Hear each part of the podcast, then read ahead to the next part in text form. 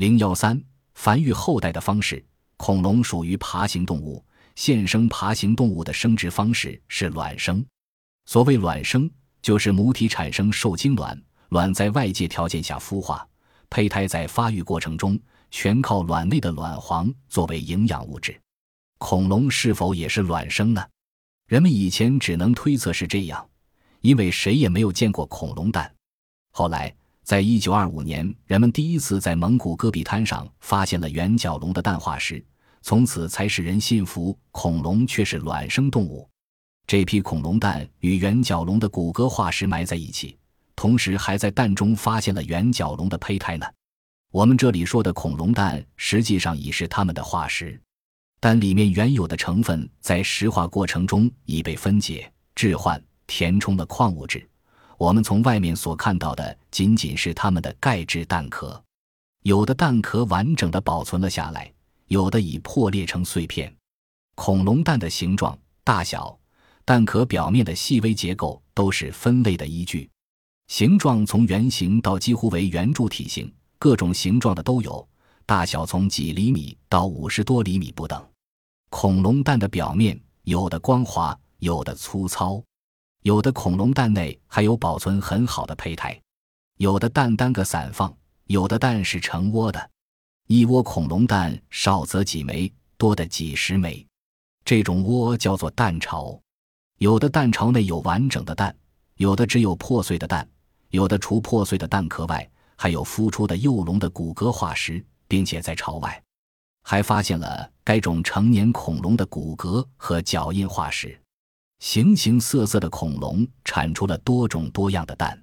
现在已经发现了兽脚类、原蜥脚类、蜥脚类、角龙类和鸟脚类等多种类别的恐龙所产的蛋。不同类型的恐龙蛋巢反映出恐龙繁育后代的复杂的行为习性。一九七零年和一九八零年。美国科学家先后在蒙大拿州一处叫做蛋山的白垩纪地层中发现了许多的恐龙蛋巢，这些蛋巢是由鸟脚类恐龙中的鸭嘴龙类和冷齿龙类留下的。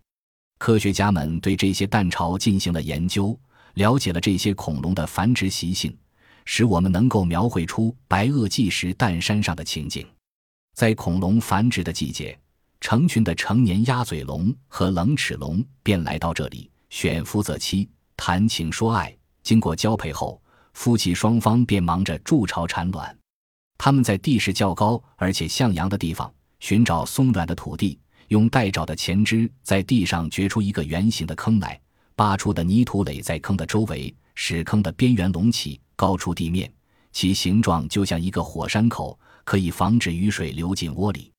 坑的大小以将要产在其中的蛋的数量相一致。以鸭嘴龙为例，每窝要容纳二十多个蛋。挖好坑后，再加填上一些松土，巢就算筑成了。接下来，恐龙妈妈蹲在巢上向巢内产卵，产下的蛋盾端在上，尖端向下，呈放射状斜插在松软的泥土里。每产一个蛋，就要稍微转动一下位置。产完后。再用一层薄上或植物叶片把蛋盖起，然后这些将要做父母的恐龙便轮流守候在窝旁，提防敌害的掠食，直到孵出幼龙来。冷齿龙的幼龙出壳时，四肢关节已经发育的比较好了，可以在父母的带领下到窝外活动。可鸭嘴龙的幼崽孵化出来时，肢体关节发育还不充分，不能支撑其身体自由活动，必须继续留在窝内。由父母养育照料，这时的父母可辛苦了，每天都要轮换着去找回大量的食物。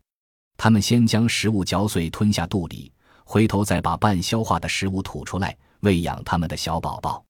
同时，还要随时提防肉食性恐龙对幼龙和自身的伤害。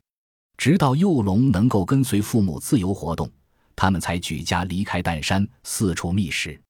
由于这类鸭嘴龙具有特别的养育幼龙的本领，所以人们给它们取名叫做慈母龙。恐龙在筑巢产卵后，是否有像鸟类一样的孵卵行为？这个问题现在已经得到了肯定的回答。美国纽约自然历史博物馆的研究人员与蒙古科学家组成的联合考察队，自1990年以来，一直在戈壁沙漠从事野外发掘。他们在一处名叫乌哈托尔戈特的地方发现了一处保存异常完好的恐龙化石，这是生活在七千万年前的一种食肉恐龙的化石。化石清楚地显示出恐龙死前正在孵卵，它的后肢叉开蹲在窝上，窝内有十五枚恐龙蛋，它的前肢微微弯曲，前瓜分开并伸向后方，好像在护着自己的卵。这个情景与今天的鸵鸟和鸽子。母鸡孵蛋的方式并无两样。从化石上看，这条恐龙很像鸵鸟，只是它的尾巴较长，而脖子更短。